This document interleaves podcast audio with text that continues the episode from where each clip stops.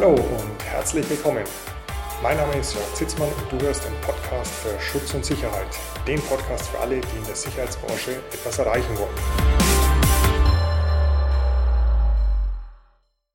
Wie kann ich als Chef erkennen, ob mir ein potenzieller Arbeitnehmer gefälschte Zeugnisse vorlegt?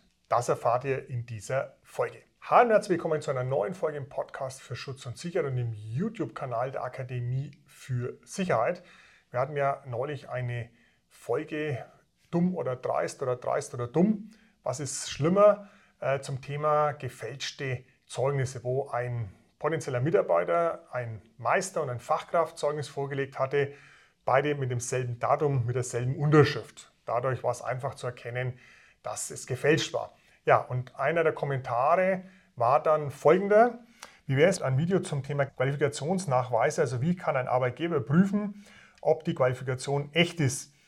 Da gerade in den Medien solche Meldungen doch häufiger vertreten sind, dass gleich Mitarbeiter gruppenweise unberechtigt arbeiten. So, also wie kann ich jetzt erkennen, ob ich ein gefälschtes Zeugnis vorgelegt bekomme oder nicht? Also erstmal Punkt 1, ich würde erstmal als Arbeitgeber immer mal davon ausgehen, dass Zeugnisse echt sind. Also ich würde nicht sofort von vornherein jedem, der potenziell überhaupt interessiert ist, misstrauen. Ja, das ist schon mal ein ganz entscheidender Punkt. Wenn ich von vorne immer misstrauisch bin, wäre aus meiner Sicht der völlig falsche Ansatz. Ja, zweiter Punkt ist, es kommt darauf an, was ist es denn für eine Art von Zeugnis? Ja, ist es ein Zeugnis, ein Abschluss einer Ausbildung zum Beispiel, also Fachkraft für Schutz und Sicherheit oder ein Meisterzeugnis, dann ist es natürlich ganz klar, dass dieses Zeugnis relevant ist, weil ich möchte denjenigen ja in einem bestimmten Bereich vielleicht einsetzen. Geht es dagegen um ein Arbeitszeugnis? Auch dazu haben wir ja schon eine Folge gemacht, wie ein Arbeitszeugnis aufgebaut sein muss und was da alles so drin sein muss. Wenn es ein Arbeitszeugnis ist, dann wäre mir als potenzieller Arbeitgeber das völlig egal, was da drin steht, weil das Arbeitszeugnis muss ja wohlwollend sein. Ja, ich hatte gerade erst so einen ähnlichen Fall, dass dann Mitarbeiter von sich aus fristlos gekündigt hat, ohne Übergabe, ohne alles einfach sofort weg war. Ja, und dann musste diesen Arbeitnehmer ein wohlwollendes Zeugnis ausgestellt werden, in dem dann drinstehen musste, dass er ja ganz toll war und alles hier der tolle Mitarbeiter ist und er auf eigenen Wunsch das Unternehmen verlassen hat und wir ihm alles Gute wünschen. Ja, dieses Zeugnis, wenn ich echt hätte schreiben dürfen, hätte es, wäre es logischerweise ein bisschen anders ausgefallen, aber ich durfte es ja nicht echt schreiben, weil der Gesetzgeber vorschreibt, die Rechtsprechung vorschreibt, es muss ein wohlwollendes Zeugnis sein. Also Arbeitszeugnisse, da würde ich eh nicht viel drauf geben, was da drin steht. Von daher, ob das jetzt gefälscht ist oder nicht, wäre mir als potenziellen Arbeitgeber relativ egal, weil der Inhalt eh völlig belanglos ist. Aber wie gesagt, wenn es sich jetzt um Ausbildungszeugnisse etc. handelt, dann ist es natürlich ganz klar ein entscheidender Punkt, dass ich hier weiß, ist es echt oder ist es nicht echt. Da ist es natürlich schon mal deswegen schwierig, weil ich vermute, wenn ein Arbeitnehmer sich bewirbt, dann wird er hier logischerweise also nicht das Originalzeugnis beilegen, sondern nur, nur in Anführungszeichen, eine Kopie. Und dann wird es natürlich schon deutlich schwieriger für mich als Arbeitgeber, das hier rauszukriegen. Ist es eben echt oder nicht, weil ich ja nur in Anführungszeichen die Kopie habe. Oft ist es so, dass wenn jetzt wirklich mal jemand dabei sein sollte, der glaubt, so ein Zeugnis fälschen zu müssen, dass dann eben hier auch Leichtzinsfehler gemacht werden, wie in dem Eingangsfall, dass also zwei Zeugnisse dasselbe Datum haben. Oder anderes Beispiel wäre, wenn ich das Zeugnis dann mit dem Lebenslauf vergleiche, passt es auch in den Lebenslauf rein, den er mir jetzt hier gegeben hat. Ja, damit könnte ich schon mal erkennen, ob das stimmt oder nicht. Ich könnte immer bei der ausstellenden Stelle nachfragen, ja, ist das wirklich ein Zeugnis, wurde das wirklich von Ihnen ausgestellt?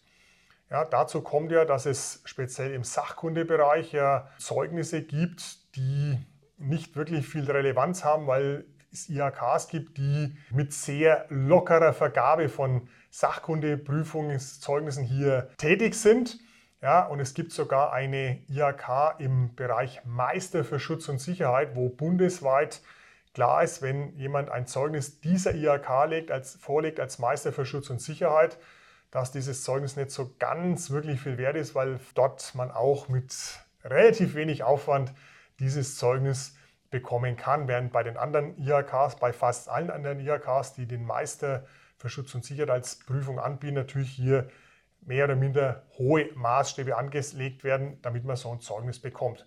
Aber auch wenn ich jetzt bei so einer IHK, die eben qualitativ überschaubare Voraussetzungen hier für diese Zeugnisse verlangt, so ein Zeugnis vorgelegt bekomme. Es ist ja kein gefälschtes Zeugnis, sondern eben nur ein Zeugnis, was jetzt nicht so viel wert ist, als es, wenn es vielleicht von einer anderen IHK gewesen wäre. Es hat auch ein Kollege neulich eine Internetseite vorgeschlagen, auf der man gefälschte Zeugnisse überprüfen kann. Wir werden die hier in den Show Notes verlinken. Auch das ist natürlich nochmal eine Möglichkeit, hier darauf zu achten, ob das Ganze eben stimmt oder nicht. Ja, und spätestens dann, wenn ich jetzt eben hier immer mit einem gefälschten Zeugnis habe, ich nehme ein gefälschtes Zeugnis Meister für Schutz und Sicherheit, dann kann ich ja mit ein paar Fragen, die ich demjenigen stelle, auch hier mal ein bisschen abklopfen, hat er eine fachliche Kompetenz, steckt da was dahinter oder steckt da nichts dahinter. Ja, weil wenn jemand hier ein Meisterzeugnis vorliegt, muss er ja bestimmte Grundkenntnisse haben, die in solchen Fragen ich eben hier rauskriegen kann, ohne gleich hier auf das Zeugnis einzugehen. Das heißt also, auch das wäre noch eine Möglichkeit, wie man hier das Ganze überprüfen könnte. Also, zusammenfassend, wenn es um ein Arbeitszeugnis geht, wäre es mir persönlich egal, ob das echt oder falsch ist, weil der Gehalt, den dieses Zeugnis hat, eh völlig für die Katze ist. Geht es aber hier um Ausbildungsqualifikationszeugnis, ist natürlich sehr entscheidend. Hier hat ja der Gesetzgeber, man muss auch mal den Gesetzgeber loben, ja so einen kleinen Riegel vorgeschoben, wenn zum Beispiel jemand im Wacheregister angemeldet werden soll. Es ist ja so, dass die IHKs ja von sich aus automatisch dann hier Sachkunde oder Unterrichtungszeugnisse hier ans Bewacherregister geben. Das heißt, dann kann man also hier schon ausschließen, dass das hier gestohlene Sachen sind. Wenn ich natürlich die Mitarbeiter gar nicht anmelde, weil ich die so unter der Hand hier beschäftige, dann muss ich auch damit eben leben, dass mir vielleicht ein Mitarbeiter hier so ein gefälschtes Zeugnis vorlegt, wobei ich dann vermutlich auch, wenn ich so ein Arbeitgeber bin, überhaupt keinen Wert auf Zeugnisse lege. Es geht ja nur um billig, billig und hier möglichst gut abzuzocken. Das war die Folge zu diesem Thema. Hast du dazu Fragen? Hast du dazu Anregungen? Bist du vielleicht auch schon mal Opfer von so einer Fälschung geworden? Dann hier gerne in die Kommentare. Wenn dir das Video gefallen hat, gerne ein Like, gerne den Kanal abonnieren. Und dann sehen wir uns auch bei der nächsten Folge. Bis dahin alles Gute. Tschüss.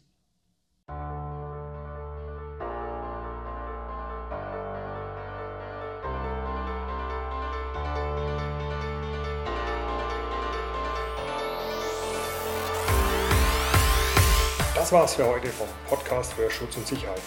Dem Podcast für alle, die in der Sicherheitsbranche etwas erreichen wollen.